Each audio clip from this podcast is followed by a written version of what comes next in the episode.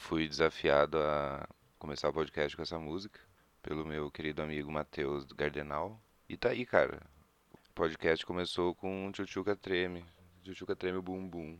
Inclusive um clássico, né? Não sei se o público do meu podcast é o público do Furacão 2000.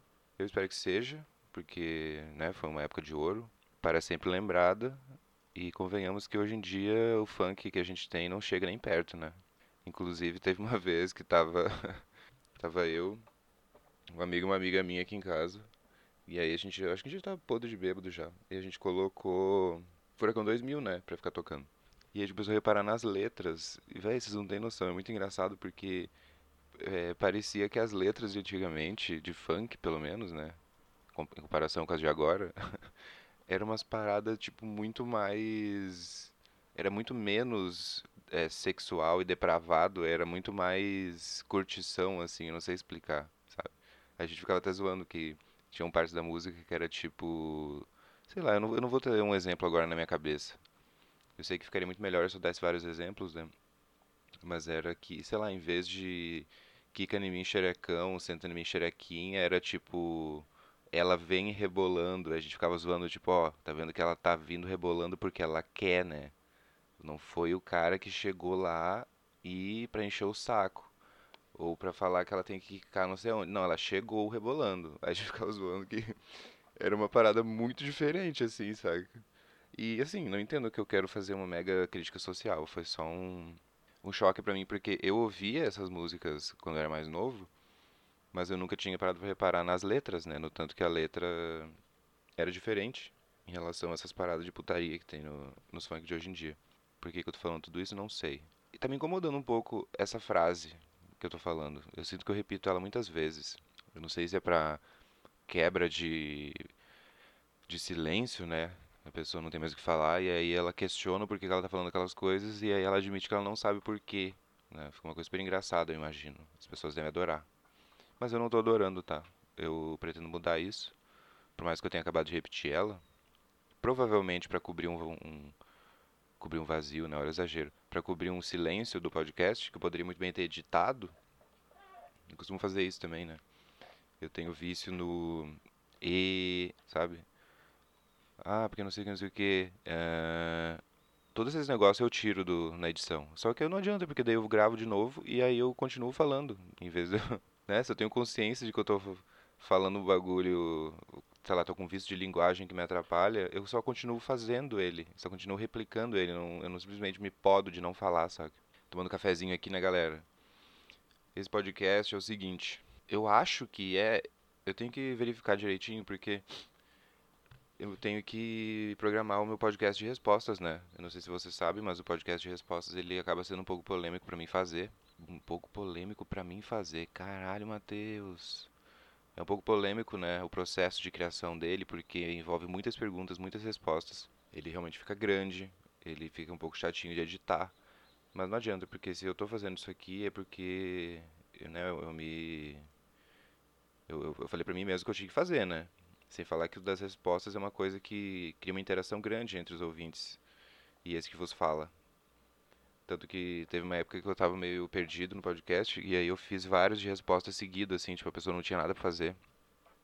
A pessoa não se esforçava para juntar tema de nada, simplesmente ficava pedindo pra galera mandar pergunta o tempo inteiro, igual um insuportável.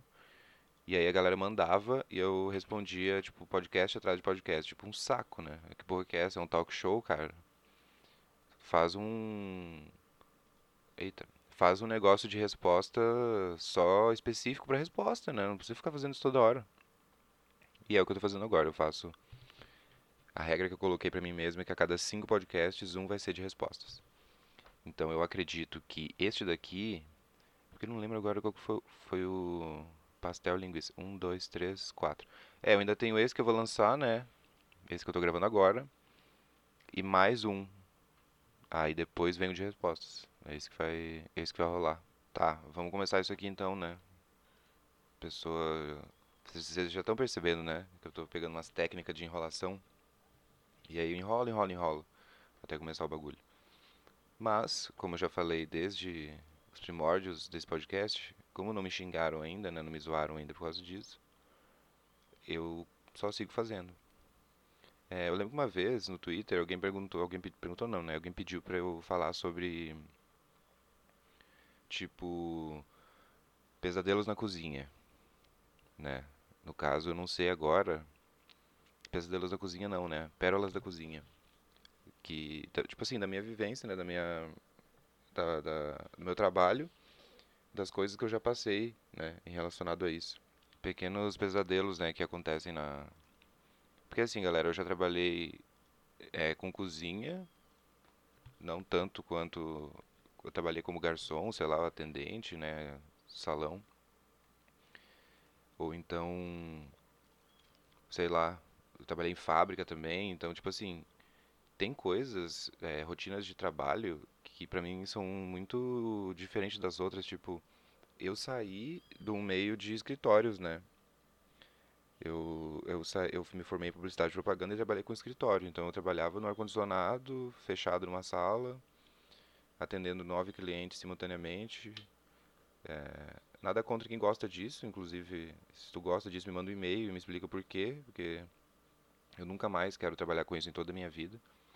Eu acho que a única situação que eu vou de fato trabalhar com isso é quando eu tiver meu próprio negócio e aí como eu já tenho um certo conhecimento a respeito de marketing e publicidade, social media, que foi o que mais trabalhei, aí eu vou aplicar isso no meu no, no, na minha empresa, né? Mas assim, trabalhar com isso para outras pessoas jamais, jamais, jamais, jamais. Meu Deus, sério. Eu tenho que ter culhão para poder trabalhar com isso todo dia.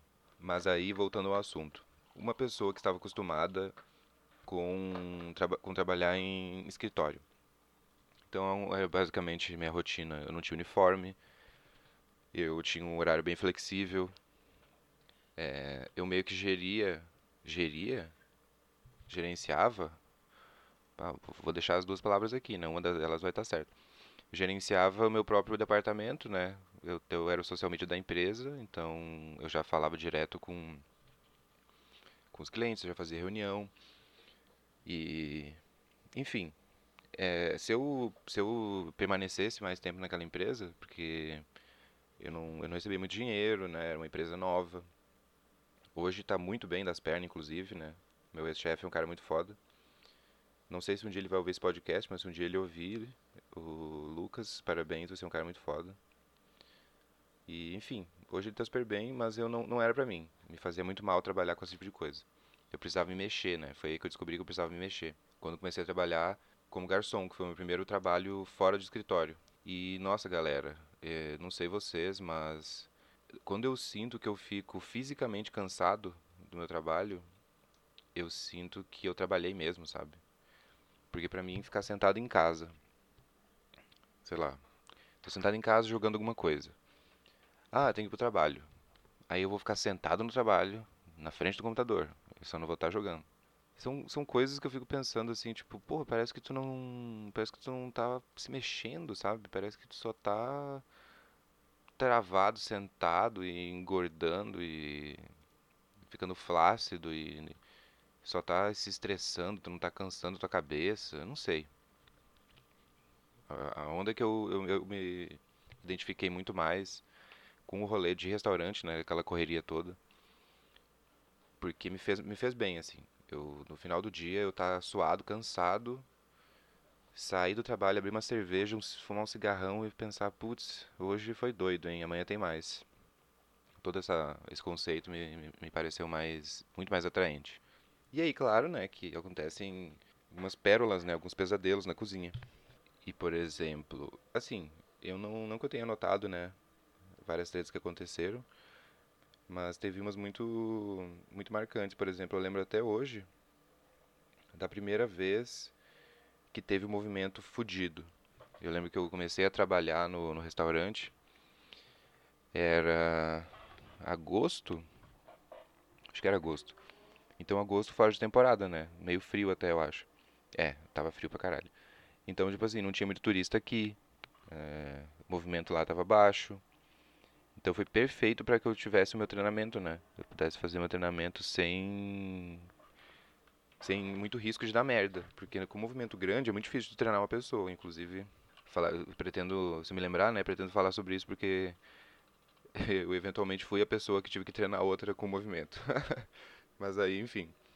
Eu lembro até hoje da primeira vez que rolou esse movimento, porque eu já estava ligado em como que mexia no sistema, eu já estava ligado, já tava, já lidei melhor, né, com a com a ansiedade, com o nervosismo que dá de trabalhar com isso no início, porque tipo assim, é, como eu só, eu só tinha trabalho no escritório, então eu ficava só no escritório, falava com o cliente por telefone, eu falava com os meus colegas de trabalho que estavam na mesa do lado, sentado de boa assim. Lidar com o fato de que eu teria que falar com um monte de gente estranha e relacionado à comida e atender elas bem, tipo, e ter todo aquele esquema, tudo isso era meio é, tudo isso foi meio desesperador para mim no início, porque era um gelo que eu não tinha quebrado ainda, né? Tanto que no meu primeiro dia de trabalho eu tive um colapso nervoso quando cheguei em casa, foi muito doido isso. Eu percebi que eu tenho esse, esse superpoder. Eu consigo terceirizar surtos. Vocês conseguem fazer isso? Vocês conseguem marcar um surto? Ah, hoje eu vou marcar um surto para depois do trabalho. Porque daí tu não surta no trabalho, né? Tu não paga um mico. Aí tu chega em casa e surta. Eu, eu, eu fiquei bem chocado com essa minha habilidade, não sabia que eu tinha. Mas enfim, depois eu volto nesse assunto. Aí, é, cheguei lá, né? Aquele que já se embaralhou todo na história, né? Mas eu vou, eu vou contar pra vocês o meu primeiro dia. Eu já estava desistindo de conseguir emprego aqui. Já estava uns quatro meses tentando. E aí. Tava puto já, completamente frustrado. Eu, eu fui o doidão que saiu de Goiânia para morar com um amigo meu que eu conheci na internet. Então já era tudo errado que eu estava fazendo. E aí ainda além de ser errado, ainda vim para cá para torrar o dinheiro que eu guardei e não é nem torrar ostentando ou bebendo bem, não. É torrar para sobreviver porque eu não tinha conseguido emprego. Então, assim, eu já estava bem puto, bem frustrado. Até que eu fui no, no restaurante que tinha perto da casa do meu tio, onde eu morava. Porque assim, né? Eu morei com o meu amigo, o Vitor, né? Fiquei um, um, tempo na casa dele, depois eu fui pra casa do meu tio. Aí, na casa do meu tio, perto da casa dele, tinha um restaurante de comida vegetariana, vegana, Comida natureba, na real, né? Porque eles tinham frango. Mas, enfim, era... Onda de comida natureba. Aí... Meu Deus, eles estão tacando fogo em alguma árvore aqui perto. Fedor desgraçado. Enfim, aí eu fui nesse restaurante. Já completamente... É, desiludido, né? Me preparando para procurar uma passagem para voltar com o rabinho entre as pernas para Goiânia. Aí quem me atendeu foi o gerente, o grande Luca. Aí entreguei, entreguei o currículo, não, né? Eu falei com ele, falei, ô, vocês estão contratando, precisando de alguém aí? E entreguei o currículo pra ele. Aí tá beleza, né? Completamente despretensioso. Não tinha esperança nenhuma naquilo. Porque ele olhar meu currículo e ver, ah, tá, beleza. Playboy de, de, de escritório que quer trabalhar aqui na, na, na praia. Uau, hein? Novidade. Mas por algum motivo ele foi com minha cara. E aí, dois dias depois eu já tava fazendo teste. E meu Deus, galera. Eu lembro do nervosismo que eu fiquei, porque pra mim eu enxergava aquilo como uma coisa muito difícil, sabe, de fazer. Pra mim eu, eu, eu realmente precisaria exercitar muito a minha habilidade, minha maleabilidade, minha comunicação, assim, para poder lidar com aquilo de forma natural. Óbvio que tudo onda da minha cabeça, né? Não entre nas tuas próprias ondas, galera. Se as tuas ondas são tortas e não entra nelas, não. Finge que é o noiado que tá falando e tu não precisa entrar nessas ondas. Eu entrei na minha onda, né? Eu falei, tá, fudeu. E aí eu lembro que eu cheguei lá e eu tava muito nervoso. Porque, tipo assim, eu entrei no restaurante. Aí a minha colega de trabalho lá falando, ah, o sistema tá aqui, aí tu, tu clicar aqui, tu vê os pedidos, não sei o que. Aquele lá é o pessoal da cozinha. E tipo assim, pra quem não sabe, em restaur... é normal em restaurantes existir uma pequena rixa entre o salão e a cozinha. Completamente compreensível, nem julgo por, por questões de pequenos atritos do dia a dia, né? Tem garçom que é folgado, tem cozinheiro que é folgado e eh, as pessoas acabam criando uma rixa, né? Entre a, esses dois departamentos. Ah, aquela ali, galera da cozinha, eu, e aí? Tipo, oi, tipo, muito nervoso, sabe? E aí, sei lá, entrou pouquíssimos clientes, mas foram entrando os clientes e eu nervosaço, assim. E aí minha colega falando, ah, eu tô vendo que tu tá nervoso, mano, não precisa ficar nervoso não, cara, o teu sorriso é bem bonito, só vai. Aí eu, meu Deus, cara, socorro, sabe? Mas aí foi de boa, tipo, isso é só uma questão de quebrar o gelo e tu, tu, tu dá a cara a tapa, aí tu, tu resolve rapidinho. E aí terminou o dia, fiz, fiz meu primeiro fechamento e tal. Saí do trabalho, não conhecia ninguém lá, cada um foi pra sua casa, né? Comprei um. Fui na esquina, comprei um chopp IPA sinistro e fui indo pra casa. Cheguei em casa e, tipo assim, minha cabeça a mil, eu tava muito nervoso. Cheguei em casa, entrei no banho e eu me desatei a chorar. Eu tive umas, foi assim, uma crise. Eu acho que, sei lá, foi bem rapidinho. Deve ter durado uns 10 minutinhos. Mas assim, eu coloquei tudo pra fora e eu saí daquele banheiro pronto pra próxima, galera. Aquele momento do meu, do, eu saí, foi muito nítido pra mim. Eu tive um colapso nervoso e eu saí daquele banho e eu falei, só bora. Agora começa a grande quest do Matheus em Florianópolis, porque agora eu tenho emprego, foda-se. E foi mais ou menos isso, assim, né? É uma questão de tu colocar a cara a tapa e tu, tu quebrar a cara, tu se frustrar, né? Tu sofrer, e aí depois tu volta de tudo isso é bem mais forte. Tanto que foi ótimo ter trabalhado lá, apesar de com todos os problemas ou coisas que podem ter acontecido. Não, que eu não vou entrar em detalhes aqui, mas eu agradeço. Eu vou ser eternamente grato mesmo por eles, porque se não fosse pelo, pelo gerente ir com a minha cara e me contratar, é, seria muito difícil ter conseguido emprego. Eu provavelmente teria voltado para Goiânia e provavelmente nem esse podcast existiria. Olha só, hein? Se a gente fizer as conexões certas, a gente percebe isso também. Mas, enfim, aí fui pegando experiência, né? Fui, fui lidando melhor, até que agora eu posso voltar para o início do assunto, que é o primeiro dia que deu um movimento louco lá. Porque assim, às vezes dava um movimentinho um pouco acima da média. Porém, eu acho que isso era em dezembro. Dezembro, é, final de dezembro e janeiro é um inferno aqui. Pelo menos era, né? Parece que, que cada, cada ano que passa, Florianópolis tem menos turista. Mas, enfim. Eu cheguei do tra no trabalho, Aí coloquei o uniforme e tal. Quando eu fui me escorar na banqueta para conversar com um amigo meu da cozinha, entra uma família enorme de pessoas, assim, acho que tinha umas oito pessoas. Aí eu falei, tá, beleza, né, vambora, uma mesa só é, é de boa, porque daí vai tudo numa mesa só, não, não precisa ficar pingando de mesa em mesa. Quando eu comecei a lançar os pedidos deles, eu olho para trás e tá chegando, gente, mais umas 12 pessoas. Aí eu falei, meu Deus do céu.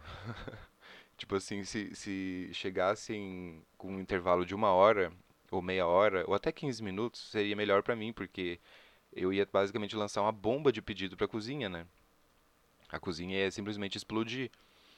Aí eu falei, oh my fucking gosh, está chegando mais gente, saca? Aí fiz, atendi a mesa grande, e aí minha colega tava no, no caixa atendendo outra pessoa, eu falei, caralho, eu vou ter que atender essas duas mesas enormes sozinho, beleza. Eu era noob na época, né? A pessoa não sabia os, não, não, sabia dar valor pro, potencial que tinha. Aí falei, tá, beleza.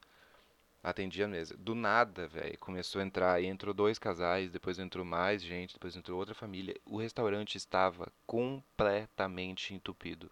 Todas as mesas tinham gente. E só tinha eu e minha colega no salão.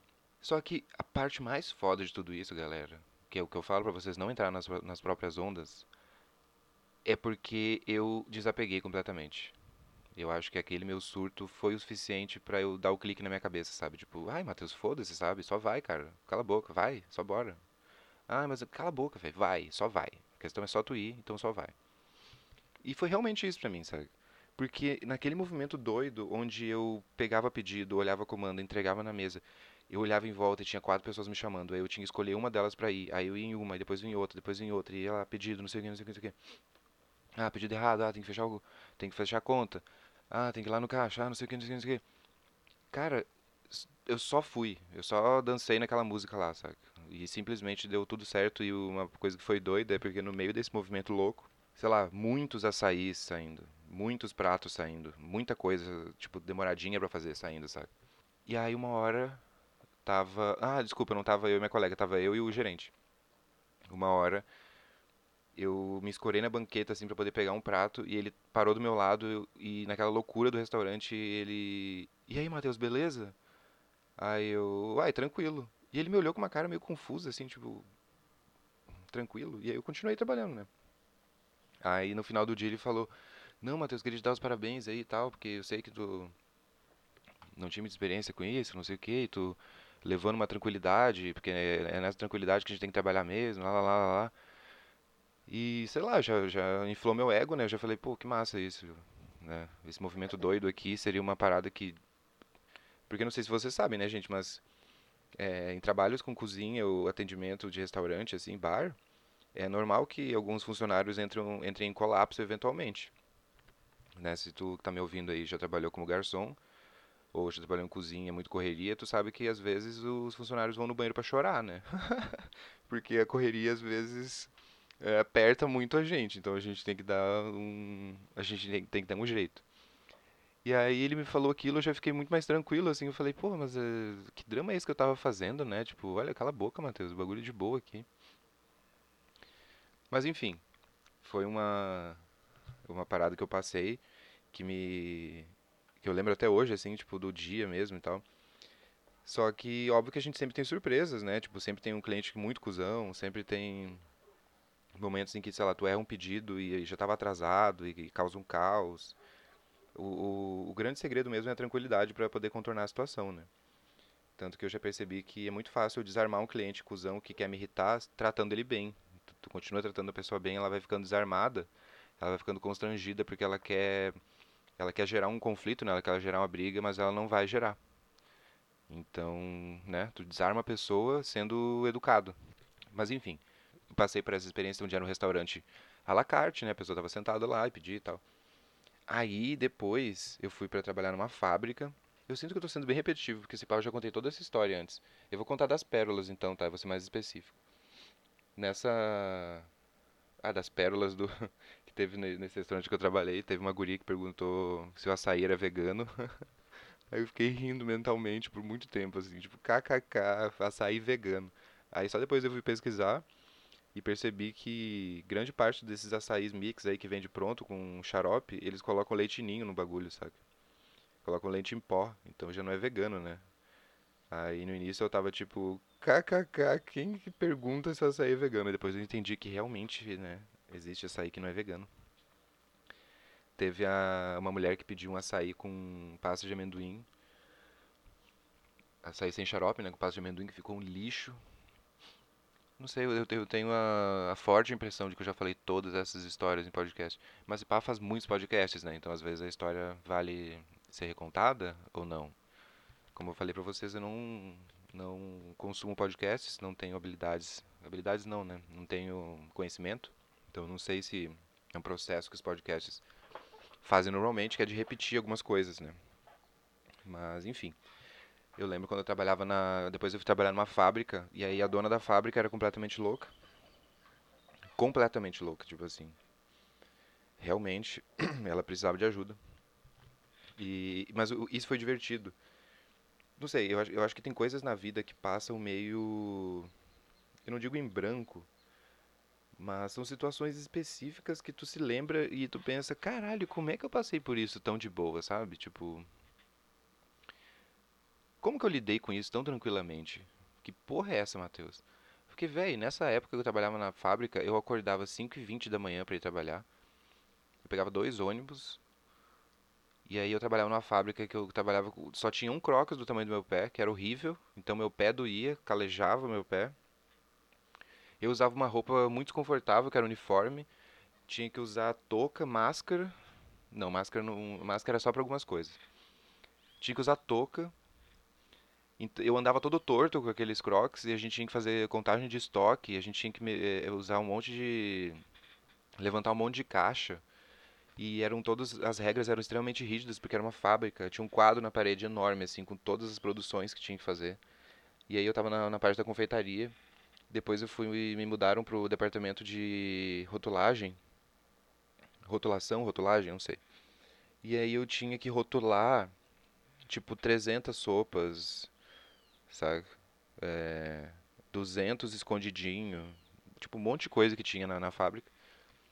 E aí era um trabalho onde eu ficava sentado numa cadeira. E aí eu precisava colar infinitos rótulos um atrás do outro, repetidas vezes.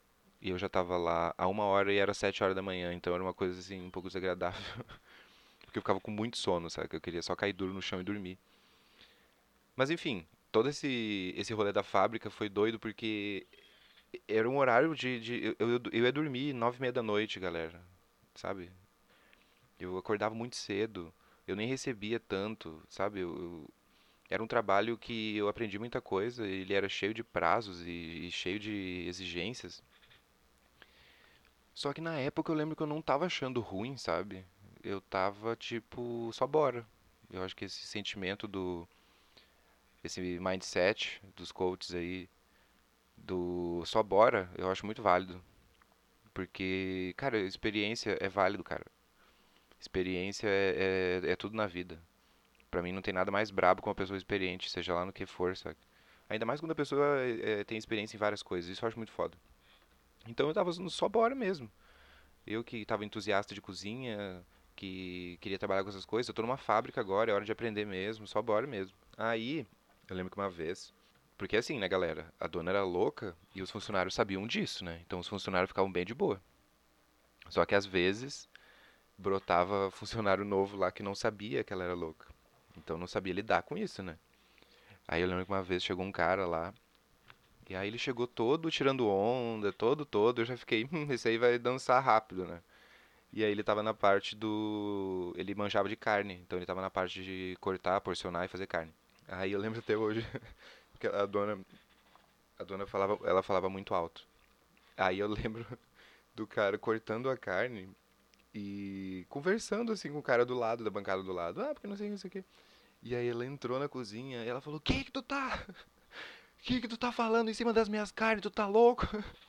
Tu quer cuspir minha carne inteira? Cadê a porra da máscara? E aí o cara ficou muito chocado, porque eu acho que ele não tava acostumado a ser tratado assim, tipo, em situação nenhuma, sabe?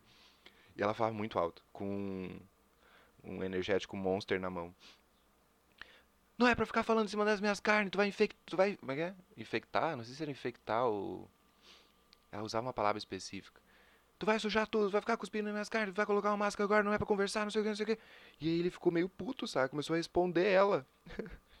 não gostou, some da minha cozinha, então. ele saiu putaço e ele, tipo, durou dois dias na fábrica, sabe? E aí todo, todo mundo se olhando, tipo, hum, tu não analisou muito bem o que, que tu tava fazendo, hein, cara? Tão profissional assim de trabalhar com carnes, tu tá sem máscara, batendo papo em cima das carnes.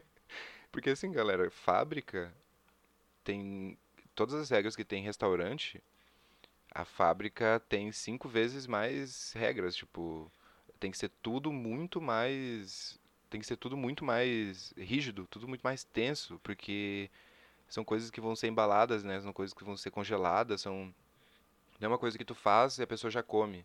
Então as regras são muito mais tensas. Aí teve essa cena assim engraçada, né, do, do, do maluco que realmente não, não não aguentou o tranco, largou a faquinha e foi embora. E aí era divertido porque o fechamento lá, como é, novamente, né, como essa porra de onda de fábrica, então não é só tu passar um paninho no chão, né? Não é só tu varrer. Era tu tinha que fazer uma higienização no bagulho inteiro. Então a galera se agilizava para terminar as coisas até um pouco antes do horário. E começava aquela loucura de jogar baldes d'água no chão, passar rodo em tudo, esfregar pano em tudo, passar álcool 70% em tudo. E não e fábrica é proibido. Fábrica, eu acho que. Eu não sei se fábrica e restaurante. Eu acho que. Não sei se é só fábrica. Mas tu não pode ter pano, né? Pano é proibido. Pano é o bagulho mais anti-higiênico da história da humanidade, para você que não sabe. Então tu só pode usar papel. Tu só pode usar papel toalha. Aqueles papel de puxar, sabe? Então tudo era álcool e papel. Um pano, tu tá limpando uma sujeira. E e deixando o pano ali, né? Aí depois tu vai lá e limpa outra sujeira em cima. Então é um bagulho extremamente anti-higiênico. E aí tinha uma onda da dona nos, nos mandar economizar a porra do papel. Eu me lembro até hoje que uma vez eu tava. Não lembro o que, que eu tava fazendo. Eu tava porcionando alguma coisa. E aí eu tipo, precisava ficar limpando com o, o papel e o álcool. E aí ela entrou na cozinha. Matheus! Aí eu, oi. Por que, que tu tá desperdiçando tanto papel? Aí eu olhei pro lado, gente, eu tava com umas três folhas de papel amassada. Não é pra amassar a porra do papel. Aí ela pegou o papel, esticou todas as folhas de papel. Dobrou todas as folhas de papel. Com um pedaço de papel faço o que tu tá fazendo. Por que que tu tá usando três? Tu, tu tá usando o triplo de papel que é pra usar. E isso eu, eu achava doido dela. Porque por mais que ela tivesse essa dialética de um de um, sei lá, de um brutamontes, de uma pessoa que realmente não tá nem aí, o que ela falava era real.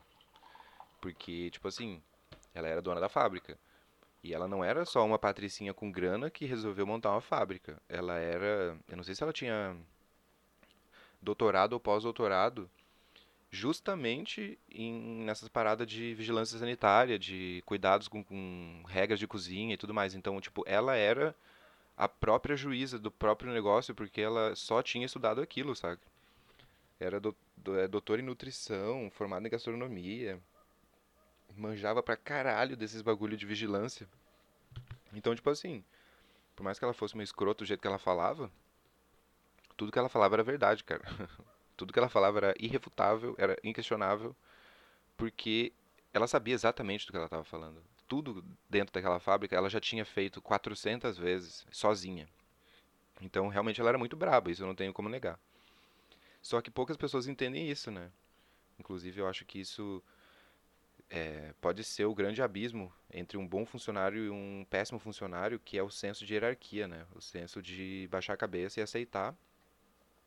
Porque se tu não manja do que tu tá fazendo e tu tem uma pessoa para te guiar, tu só abaixa a cabeça e aceita, cara. Aí tu, tu, tu vai me desculpar porque a hierarquia é um bagulho muito básico em cozinha.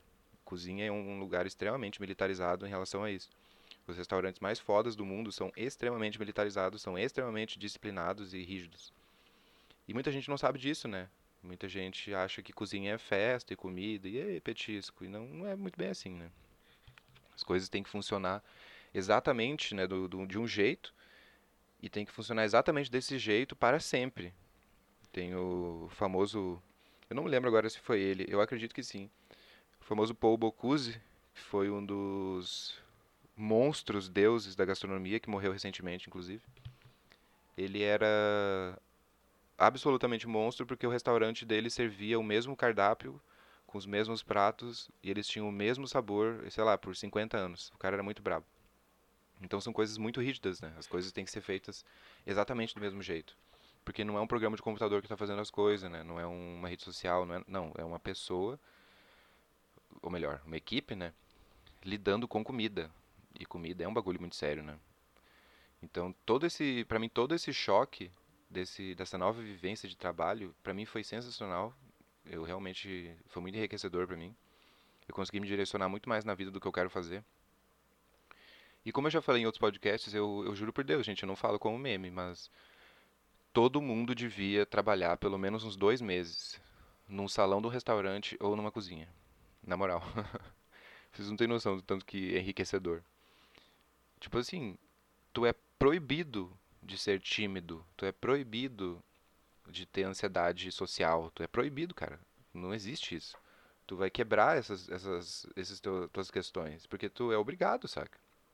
Então, pra mim, hoje em dia, é muito mais fácil de eu chegar num estranho, uma pessoa estranha, e falar, oi, tudo bom, meu nome é Matheus, não sei o que, não sei o que, não sei o que. Sabe, tipo, tu, tu, tu ter essa... que pra mim era muito difícil, né?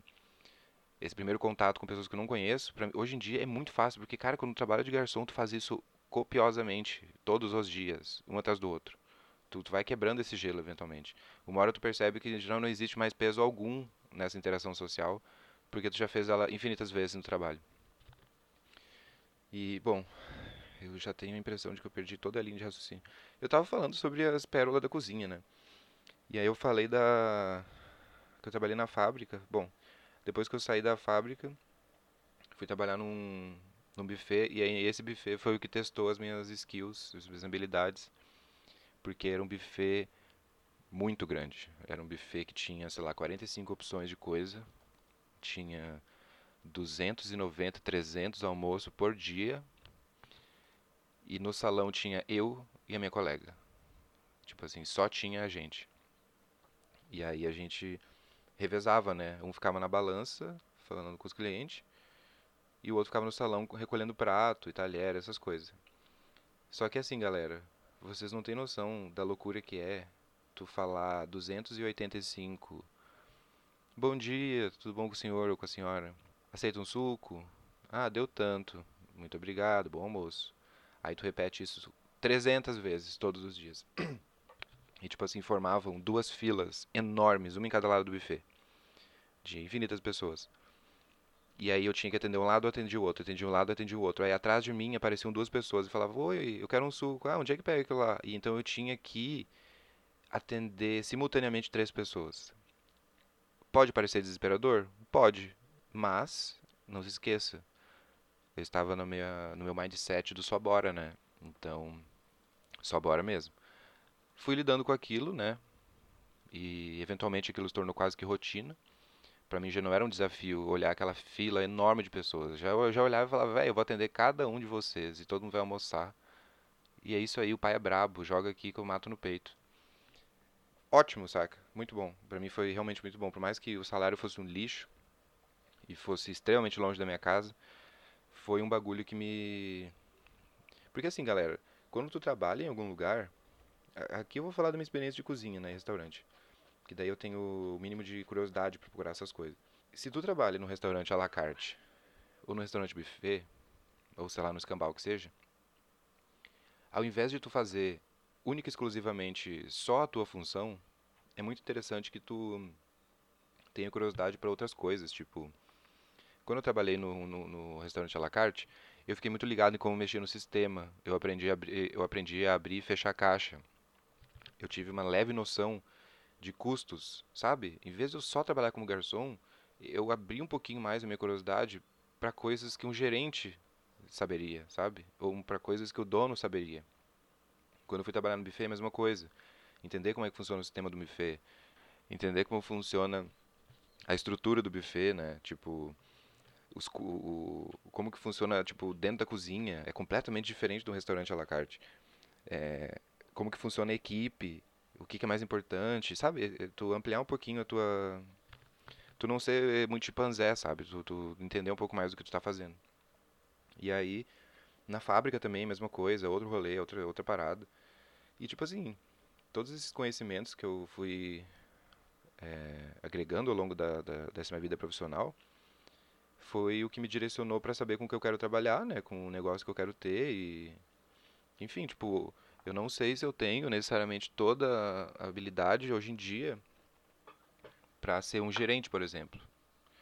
Eu, eu, eu poderia tentar, eu acho, mas eu não tenho certeza se eu realmente ainda né, tenho todo esse conhecimento. Mas, tendo em vista alguns gerentes que eu trabalhei, que eram pessoas extremamente incompetentes, eu acho que eu conseguiria bem de boa. E novamente eu. novamente eu perdi o raciocínio aqui. Eu não sei, eu fico incomodado de achar que eu já falei tudo isso. Achar não, né? Eu tenho certeza que eu já falei sobre tudo isso.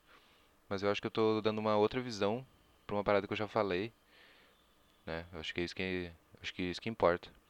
Mas enfim, eu saí desse buffet e fui trabalhar no lugar que eu estou trabalhando hoje.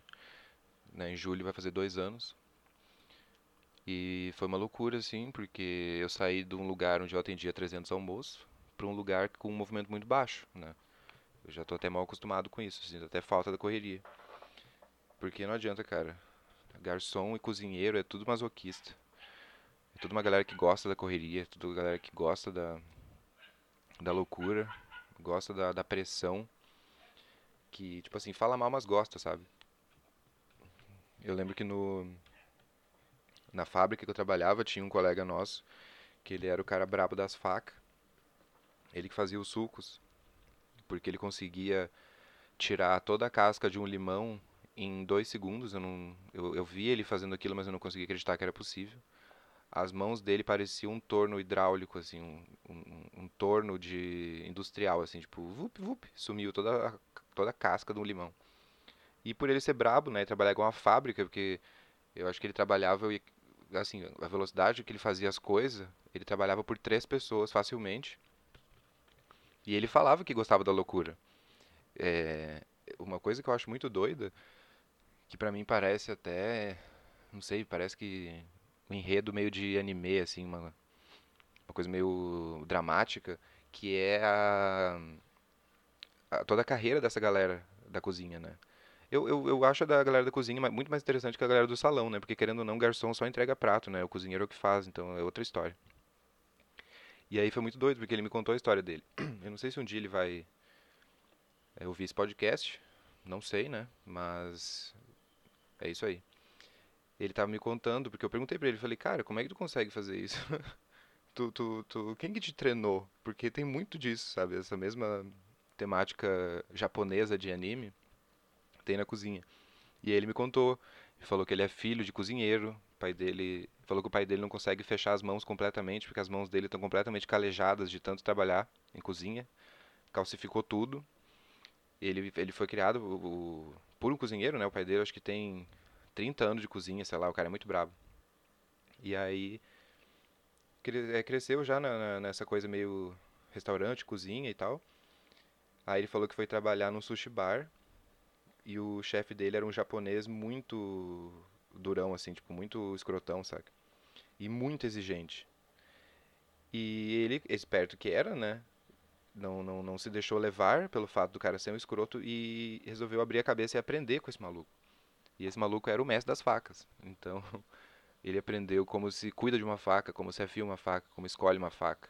Técnicas de corte para peixe, técnicas de corte para legumes, técnicas de corte para o escambau que seja. Tudo isso ele aprendeu com o japonês. Saiu de lá, do restaurante do japonês, já com, né, com as habilidades braba dele. E tipo assim, vocês não têm noção do diferencial que é. Aquela fábrica sem ele teria que contratar duas pessoas no mínimo para poder fazer o trabalho que ele fazia. Porque ele fazia com uma maestria absurda numa velocidade absurda, não, não era algo facilmente substituível, saca? Ou então, sei lá, o meu chefe do buffet, que ele falava que ele tinha trabalhado com um chefe, que ele era alemão, falou que ele tinha 2,10 metros, e dez, ele não cabia direito na cozinha, ele era enorme de gordo, e ele só falava as coisas uma vez. Ele falou que um dia ele chegou com uma, uma bacia enorme de camarão, colocou a bacia do lado do meu chefe, do meu chefe, falou descasca. Aí meu chefe olhou para ele e falou, eu não sei descascar. Aí ele pegou um camarão, pegou a faca, e falou, é assim que descasca. Aí pegou e, e mostrou. Corta aqui, puxa aqui, estica aqui. Entendeu? Aí o meu chefe, sim. Aí ele, mas tu entendeu mesmo? Porque eu não vou repetir. Então, se tu não entendeu, eu preciso que tu me fale, que daí eu te repito aqui como é que faz. Aí tu vai conseguir fazer e a gente vai andar pra frente. Aí ele, tá, eu só não entendi direito isso aqui. Ele, é, eu só peço que tu não minta pra mim. Eu preciso que tu me diga se tu entendeu ou se tu não entendeu, porque eu não gosto de repetir as coisas. Tipo, doidão na cabeça, assim, sabe? E aí meu chefe falou, cara, ele era um cara extremamente escroto, assim, tipo, às vezes eu queria matar ele. Mas ele foi o meu mestre, ele foi o cara que me ensinou tudo que eu sei. Então, tipo, toda essa. Toda essa narrativa eu acho lindíssima, sabe? Porque é uma coisa levemente militarizada, é uma coisa que envolve disciplina, é uma coisa que envolve noção de hierarquia, é uma coisa que envolve ignorar o fato de que a pessoa pode ser escrota e focar no fato de que ela pode me ensinar muito. Isso eu acho muito doido. Isso realmente é uma parada que eu acho muito foda. Eu não passei por isso necessariamente, né? A minha, essa minha chefe da, da fábrica, ela só era meio que dona, assim, tipo... Eu tinha mais contato com as pessoas do departamento ali que eu tava, né? Da, da... Gente, agora me esqueci o bagulho, a pessoa não trabalha em cozinha mais, esquece. Tipo, da, da confeitaria, mas eu esqueci agora o termo do Caralho, que ódio. Porque não é bancada e não é departamento. Enfim, vocês entenderam, né? Foi uma coisa que eu não, não cheguei a passar necessariamente, mas apesar de eu ter aprendido muito com esse meu chefe do buffet, porque ele era um cara muito foda, né? Ele teve essa noção de que as pessoas foram escrotas com ele, né? Esse chefe foi escroto com ele e ele aprendeu muita coisa, mas ele não precisaria ser necessariamente escroto com os funcionários dele, né? Quando ele fosse trabalhar futuramente. E realmente não era, ele era um cara muito massa. Inclusive, o que eu achava doido dele é porque ele conseguia ele conseguia manter o lado chefe gente boa e ele conseguia manter o lado chefe rígido. Então, às vezes ele chegava na cozinha e fazia uma piada e às vezes ele chegava na cozinha e dava um grito. Só que tipo, ninguém se ofendia pelo grito dele, sabe? Ninguém se ficava se doendo por causa disso. Era um grito necessário para coisas que precisavam ser feitas, sabe? Enfim, uma pequena reflexão aqui sobre hierarquia na cozinha, que eu acho uma coisa muito doida. Olha, galera, eu vou falar pra vocês que, por mais que eu não que eu tenha uma dificuldade absurda pra reconhecer as meus as minhas conquistas, né, as minhas habilidades, as minhas coisas, eu fiquei, eu tô ficando é, consideravelmente satisfeito com os últimos podcasts, porque antes eu separava, sei lá, oito, nove temas para ficar falando com vocês. E hoje em dia eu separo um ou dois, sabe? E às vezes eu nem falo deles. Tipo, pra esse podcast aqui que eu tô falando, eu tô falando que é 47 minutos, eu tinha separado dois temas e eu só falei de um. Os meus temas eram Pérolas na Cozinha, começar o podcast com Tchutchuca Treme, foi o que eu fiz. E o outro tema, que eu provavelmente não vou falar, ah, não vou falar nem qual que é, né? Senão vocês vão ficar tudo me enchendo o saco depois. Mas a questão é essa. Eu. Sabe, tá fluindo, tá saindo, tá, tá rolando. Eu não gosto quando fica tudo travado e aí eu preciso selecionar os temas para poder criar aquela linha de raciocínio fluida ali e tal. Tá rolando, o que importa é que tá rolando. E, sei lá, eu não, eu não ensaiei dessa vez, né, que eu ia terminar o podcast. Tipo, ah, galera, vamos preparar aí. Ah, antes que eu me esqueça, né? Se tu gostou desse podcast ou odiou esse podcast, me manda um e-mail chama falavedita.gmail.com. Vegeta escreve Vegeta. Ou no Curious Cat, que também é Fala Vegeta. Manda uma perguntinha lá. Porque eu acredito que daqui, sem ser no próximo no outro, já vai ser um episódio só de respostas. Belê? Falou? Então belê. Então falou, né?